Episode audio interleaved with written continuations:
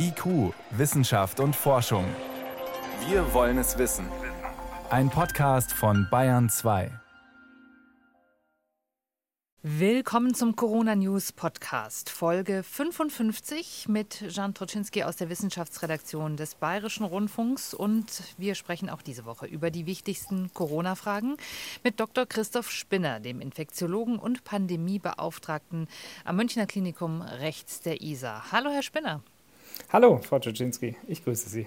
Herr Spinner, ich habe heute einen Sack voller Fragen zum Thema Impfungen, die wir abarbeiten sollten. Ich starte mal mit der Frage nach der vierten Impfung. Inzwischen ist ja eine vierte Impfung, also eine zweite Auffrischung von der Ständigen Impfkommission empfohlen, zumindest für bestimmte vulnerable Gruppen. Und jetzt zeigen aber aktuelle Daten aus Israel, das ist nicht wirklich vielversprechend. Was wissen Sie darüber? Ja, es gibt eine neue Vorveröffentlichung, das heißt eine noch nicht begutachtete Arbeit, die die vierte Impfung mit BNT 162b2, also Comirnaty, dem BioNTech-Pfizer-Impfstoff und mRNA 1273, also Spikevax Moderna, äh, im Kontext der zweiten Boosterung, also vierten Impfung, untersucht. Dabei handelt es sich um eine offene Interventionsstudie, die in Israel bei vor allem Mitarbeitern im Gesundheitswesen durchgeführt wird. Und Einschluss für eine vierte Impfung war ein Abfall der neutralisierenden Antikörpertiter auf kleiner gleich 700 Binding Antibody Units. Also das heißt eine ausreichend relevante Abnahme der schützenden IgG-Spiegel. Eingeschlossen sind insgesamt etwa 1000 Personen. Stark vereinfacht ausgedrückt zeigt sich aber leider, dass die vierte Impfung nur mit einem 30-prozentigen Infektionsschutz im Falle von BioNTech Pfizer und mit einem 11-prozentigen Schutz im Falle von Spikevax Moderna assoziiert war. Es kam zwar bei der Mehrheit der ProbandInnen zu einem neun- bis zehnfachen Anstieg der neutralisierenden Antikörpertiter nach zwei Wochen, auch die Omikron-Schutzwirkung im Sinne Neutralisationsleistung stieg an, aber tatsächlich scheint sich kein ausreichend zusätzlicher klinischer Schutz jetzt durch eine frühe vierte Boosterung zu ergeben.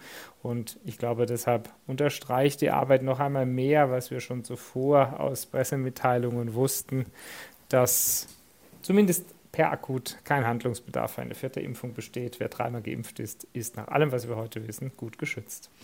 Gibt es irgendeine Form von Erklärungs- oder Interpretationsversuchen, warum diese vierte Impfung nicht den Effekt auslöst, den man sich erwartet hat? Ist das Immunsystem eben doch überfordert oder übermüdet, weil es den Erreger zu oft gesehen hat? Das lassen die Autoren an der Stelle offen. Aber ich glaube, wir wissen heute sehr gut, dass der Impferfolg oder die Impfschutzwirkung verbessert wird, wenn längere Abstände zwischen der Grundimpfung liegen, also eher sechs statt drei Wochen bei der Doppelimpfung und dann eine Boosterung nach einem halben Jahr. Sie alle führen zu einer deutlich robusteren Immunantwort. Der zusätzliche Booster scheint jetzt kaum einen Vorteil zu bringen. Natürlich sind 30 Prozent zusätzlicher Schutz für vulnerable Personen, also solche Menschen, die vielleicht auf die drei vorherigen Impfungen nicht ausreichend gut durch Schutz angesprochen hatten, eine Möglichkeit, um den Schutz noch weiter zu verbessern. Aber nach allem, was wir heute wissen, wird es damit in der Allgemeinbevölkerung keine vierte Boosterung zum jetzigen Zeitpunkt brauchen. Hm. Und es ist wichtig zu wissen, wir reden hier über den Schutz vor Infektionen. Es hat sich in einer anderen Studie diese Woche aber auch gezeigt, dass die Impfstoffe aber sehr wohl etwas anderes tun, nämlich äh, sie lösen eine äh, Antwort anderer Zellen, eine B-Zellantwort aus, die immerhin sechs Monate anhält. Also das ist der anpassungsfähige Teil, sage ich mal, des Immunsystems. Und das ist doch eher eine gute Nachricht, oder Herr Spinner? Ja, definitiv. In all diesen Ansätzen verdichten sich die Hinweise zunehmend, dass äh, Impfungen anhaltenden Schutz mit sich bringen, insbesondere dann, wenn dreimal geimpft wurde. Die Arbeit, die Sie jetzt ansprechen, liefert im Wesentlichen Hinweise, dass auch sechs Monate nach mRNA-Impfungen die sogenannten Keimzentren in Lymphknoten aktiv bleiben und dort SARS-CoV-2-spezifische Immunität weiter festgestellt werden kann. Das heißt, der Schutz zumindest in der Allgemeinbevölkerung auch weiter anhält. Und das heißt, das führt dann dazu, dass wenn ich mich nochmal infiziere nach der Impfung, erkennt das Immunsystem diesen Erreger und kann ihn dann eben entsprechend bekämpfen, äh, in der Erwartung, dass der Verlauf eben nicht so schwer ist wie bei einem ungeschützten äh, Immunsystem. Das Immunsystem ist ja sehr komplex. Diese Erkennungswege auf der einen Seite durch antikörperproduzierende Zelle, Zellen, auf der anderen Seite durch ähm, Zellen, die sich erinnern können, beziehungsweise durch nicht antikörperproduzierende sogenannte zelluläre Immunität, wird über verschiedene Wege ein Schutz vor Covid-19 sichergestellt. Eine andere Forschergruppe hat sich angeschaut, wie denn der BioNTech-Pfizer-Impfstoff wirkt nach der Genesung, also nach durchgemachter Infektion. Und auch hier hat sich gezeigt, die Impfung wirkt also gewissermaßen als Auffrischung bzw. ja als Booster tatsächlich sehr gut. Das war wahrscheinlich auch erwartbar gewesen, oder? Ja, absolut. Ich glaube, in den letzten Tagen sind wesentliche wegweisende Arbeiten noch einmal erschienen. Und die Arbeit, die Sie jetzt ansprechen, untersucht im Wesentlichen eine Impfung nach Genesung in einer retrospektiven Kohortenarbeit aus Israel mit etwa 150.000 Teilnehmenden. Die Studie wurde von März bis November durchgeführt und im Wesentlichen zeigte sich eigentlich ein guter Impfschutz, vor allem bei den genesen Geimpften. Denn die überstandene Infektion alleine führt nicht zu ausreichend robuster Immunität, aber zusammen die sogenannte Hybridimmunität, also Impfung nach Genesung führt zu einer robusten Immunität, Impfschutz etwa 82 Prozent bei den 18- bis 64-Jährigen, über 60 Prozent bei den über 65-Jährigen. Interessanterweise macht es in dieser Arbeit auch keinen Unterschied, ob ein- oder zweimalig nach einer Genesung geimpft wurde. Wir würden heute Genesene ja doppelt impfen. Ob das wirklich nötig ist, glaube ich, kann man auch aus dieser Arbeit nicht abschließend sagen. Wir sehen aber zumindest, dass die Impfung nach überstandener Infektion ein ganz wichtiger Aspekt ist, um den Impfschutz nochmal robuster zu machen. Umgekehrt haben wir diese Woche auch nochmal Zahlen gesehen, die zeigen, dass eine Infektion nach Impfung tatsächlich eben wie eine dritte Impfung, wie ein Booster funktioniert. Ganz ähnlich der Studie, die TU-Kollegen auch vor kurzem veröffentlicht haben. Das heißt, das geht dann eher in die Richtung dreimal Kontakt mit dem Erreger ist eigentlich für das Immunsystem eine ganz gute Sache. Ja, definitiv. Und auch Dafür verdichten sich inzwischen die Hinweise, also drei Kontakte, seien es Impfungen, Genesungen oder eine Kombination aus beidem, führen offensichtlich dazu, dass man stabil geschützt bleibt. Und ich glaube, genau darauf kommt es an, stabil geschützt auch für Omikron. Wobei natürlich zu Omikron auch viele Fragen immer noch offen sind und auch noch viele Daten ausstehen.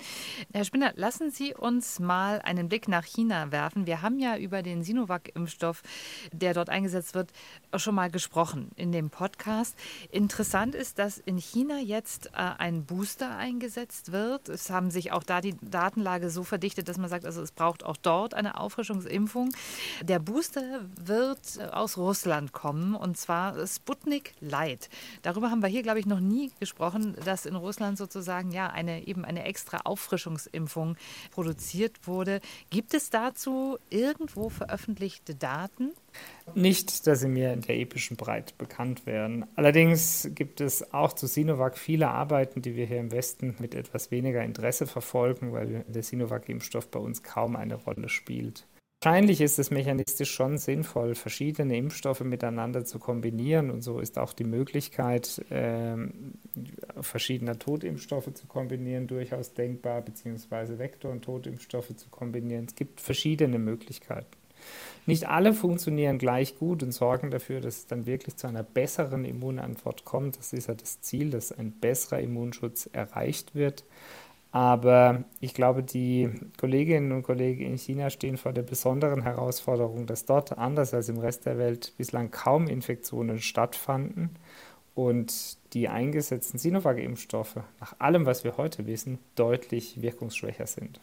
Das heißt, es braucht auf jeden Fall irgendeine Form von Booster, eine Form von Auffrischung, aber es müsste nicht unbedingt der russische Impfstoff sein.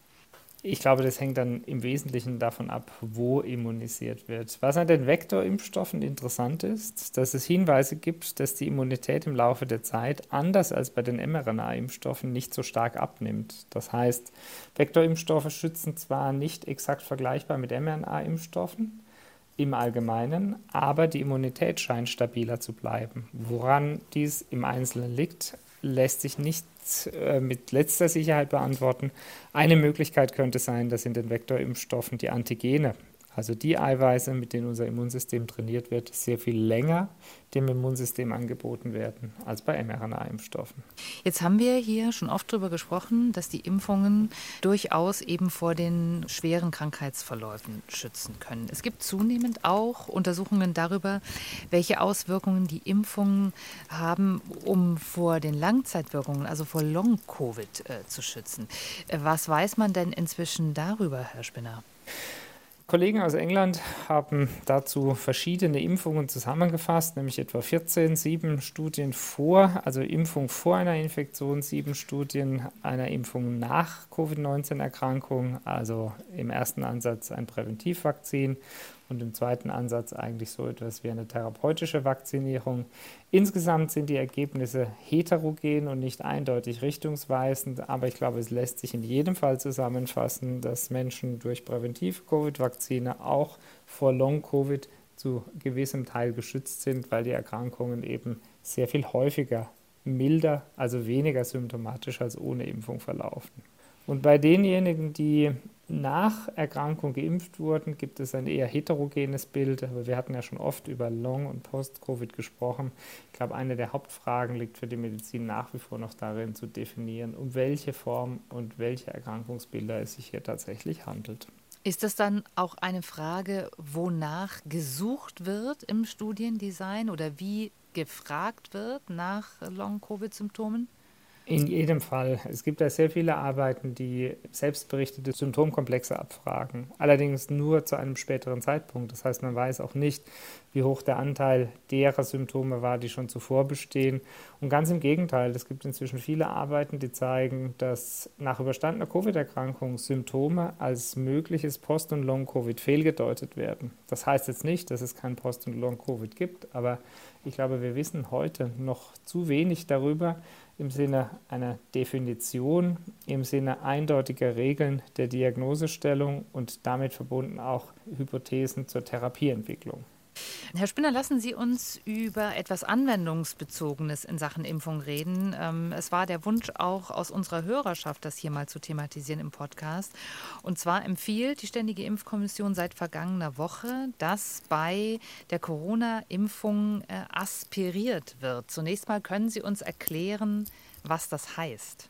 Aspirieren bezeichnet im Rahmen einer medizinischen Injektion das Zurückziehen des Spritzenkolbens, um dabei versehentliche äh, Penetrationen, also Einstiche mit der Kanüle in Gefäße zu erkennen. Denn wenn Impfungen in den Muskel gespritzt werden, ist Muskulatur zwar gut durchblutet, aber in so kleinen Gefäßen, dass dieses Blut dann nicht in die Kanüle oder die Spritze zurückgezogen werden kann, landet man hingegen aus Versehen in einem Blutgefäß, dann gelingt dies und dann kann man im Rahmen der sogenannten Aspiration feststellen, dass Blut gefördert wird, also erhält einen Hinweis auf eine versehentliche Injektion in ein Gefäß. Hintergrund ist der, dass es Hinweise aus Tiermodellstudien gibt, dass Covid-19-mRNA-Vakzine äh, wenn sie in Gefäße injiziert werden, mit sogenannten Perimyokarditiden, also Herzmuskelentzündungen, assoziiert sind. Daher kommt die Warnung. Es war früher übrigens auch immer Usus, bei Impfungen zu aspirieren. Diese Komplikation tritt aber so selten auf, dass man dazwischen äh, auf diesen Ansatz auch schon verzichtet hatte. Also bei anderen Impfungen wird es definitiv nicht empfohlen. Jetzt ist natürlich die Corona-Impfung unter besonderer Beobachtung. Auch die Frage ist ja, habe ich da als Impfling sozusagen irgendeinen Einfluss drauf? Also kann ich darauf hinwirken, dass das gemacht wird? Müsste ich das sozusagen einem Arzt sagen? Oder wie, wie sehen Sie das? Wie wird das bei Ihnen in der Klinik gemacht? Natürlich wird unser Personal regelhaft ausgebildet. Das heißt, dazu gehören dann auch Ausbildungen, wie korrekt geimpft wird, wie korrekte Impfungen durchgeführt werden. Ich hatte eben schon gesagt, dass im Allgemeinen keine Aspiration für Impfungen mehr erfolgen weil sie eigentlich für nicht mehr notwendig erachtet wurden.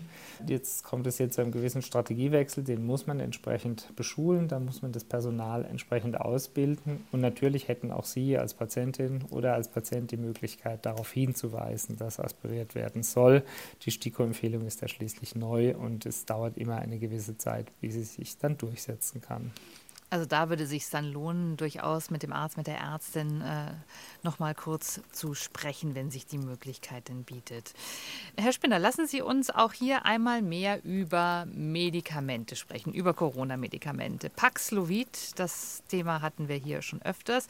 Es gibt eine neue Untersuchung. Diese Behandlung funktioniert offenbar auch gut in einer Kombinationstherapie. Wie wird das bei Ihnen aktuell in der Klinik eingesetzt und was sagen Sie zu den neuen Daten? Nirmatrelvir, also Paxlovid, steht uns bislang noch nicht zur Verfügung. Es wird wahrscheinlich in den nächsten Tagen sehr wahrscheinlich zur Verfügung stehen. Damit kann es dann genutzt werden, weniger in Kliniken, sondern mehr im ambulanten Umfeld. Der Vorteil dieses Medikaments liegt darin, dass im Wesentlichen etwa 90 Prozent Risikoreduktion von Covid-19 bedingter Krankenhausaufnahme oder Tod bei rechtzeitiger Behandlung innerhalb der ersten drei bis fünf Tage berichtet wurde. Also quasi ein antiviraler Ansatz so früh wie möglich, um schwere Covid-19-Erkrankung zu verhindern. Mhm.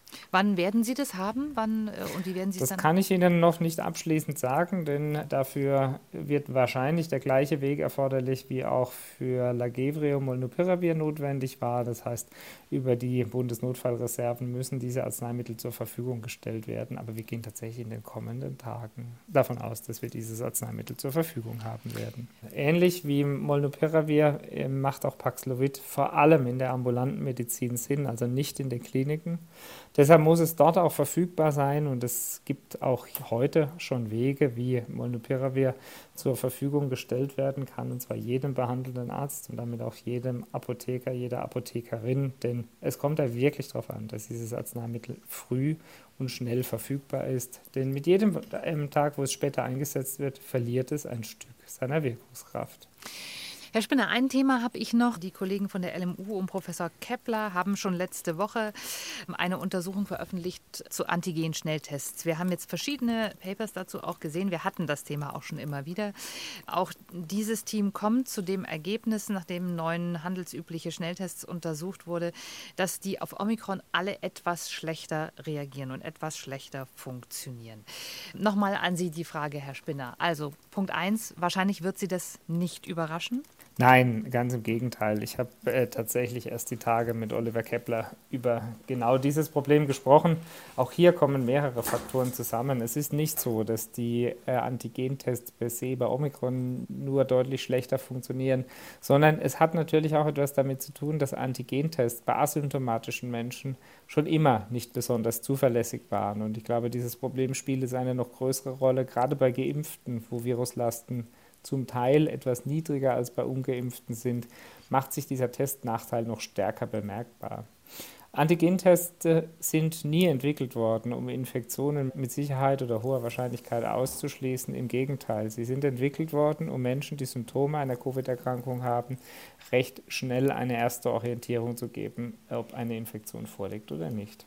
Was heißt denn das für die Menschen, die sich testen? Das ist ja die Frage, die uns dann immer gestellt wird. Ja? Also äh, da darf man sich auf ein Testergebnis jetzt auf keinen Fall verlassen. Sollte man eben, wenn man zum Familienfest oder zur Groß Großmutter geht, eben doch auf jeden Fall die Maske tragen.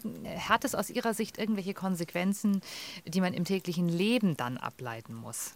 Ich glaube, im Wesentlichen muss man im Hinterkopf behalten, dass ein negativer Test eine Infektion nicht ausschließt. Das heißt, es sollten trotzdem möglichst alle geimpft sein, insbesondere vulnerable Personen, um vor schwerem Covid-Verlauf geschützt zu sein.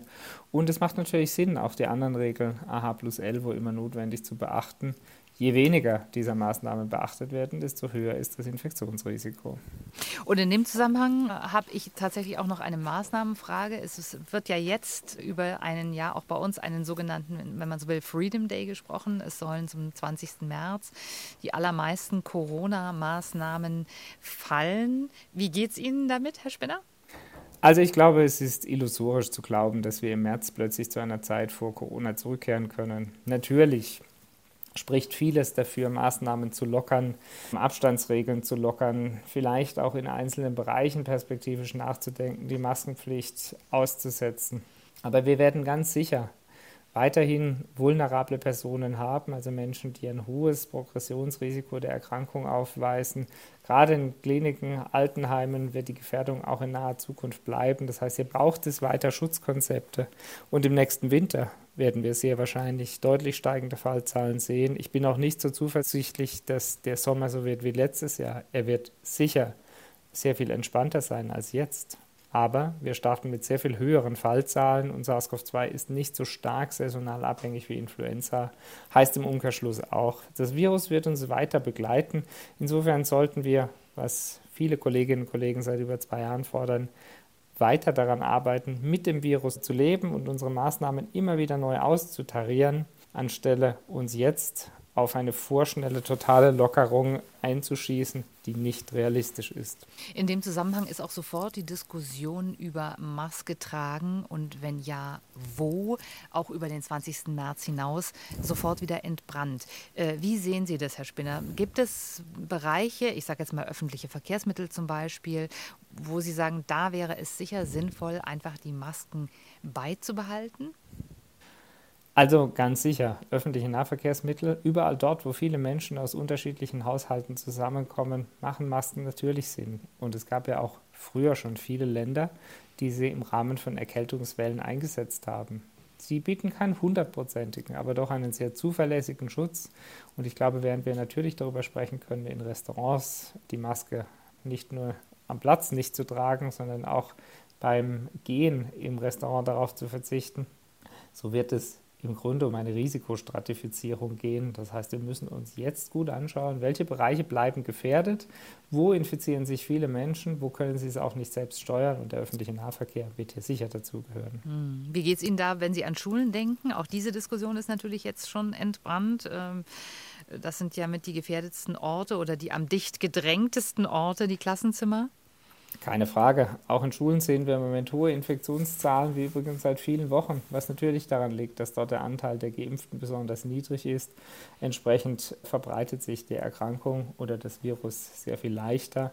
Aber mit jedem weiteren Genesenen steigt auch die Immunkompetenz der Allgemeinbevölkerung. Das heißt, die Wahrscheinlichkeit, dass schwere Verläufe auftreten, wird ein kleines Stückchen geringer. Und ich glaube, das ist eine gute Nachricht. Letzte Frage für heute an Sie, Herr Spinner. Die Krankenhäuser sind immer noch sehr belastet. Es wird davon ausgegangen, dass auf den Intensivstationen die Zahlen noch eine kleine Zeit weiter steigen. Wie ist bei Ihnen die Situation? Bei uns ist die Situation im Moment stabil, aber nach wie vor ist fast jedes zehnte Krankenhausbett mit einem SARS-CoV-2-Infizierten belegt. Nicht alle davon müssen wegen Covid behandelt werden, aber doch ein ganz erheblicher Teil. Die Intensivstationen sind längst nicht so belastet wie in den letzten Wellen keine Frage. Aber es gibt auch Patienten mit Omikron-Infektionen, die dort versorgt werden müssen. Und haben Sie das Gefühl, die Zahlen steigen jetzt noch an? Oder ist es jetzt so, dass Sie sagen, jetzt sind wir auf dem Plateau und hoffen doch, dass es sich jetzt wieder beruhigt in den nächsten Wochen? Also insgesamt sind unsere Patientenzahlen tatsächlich weiter angestiegen. Dennoch erreichen wir eine gewisse Art der Plateauisierung, vor allem auch im Intensivbereich. Wenn man sich die Neuinfektionszahlen sehr genau ansieht, dann könnte man den Eindruck gewinnen, wir schaffen langsam den Scheitelpunkt. Das ist doch eine gute Nachricht zum Schluss heute. Herr Spinner, wir sind gut durchgekommen. Ich danke Ihnen herzlich für die Antworten auf all die Fragen und freue mich auf nächste Woche. Ich freue mich ebenso, Frau Dzerzhinsky. Alles Gute und bis nächste Woche.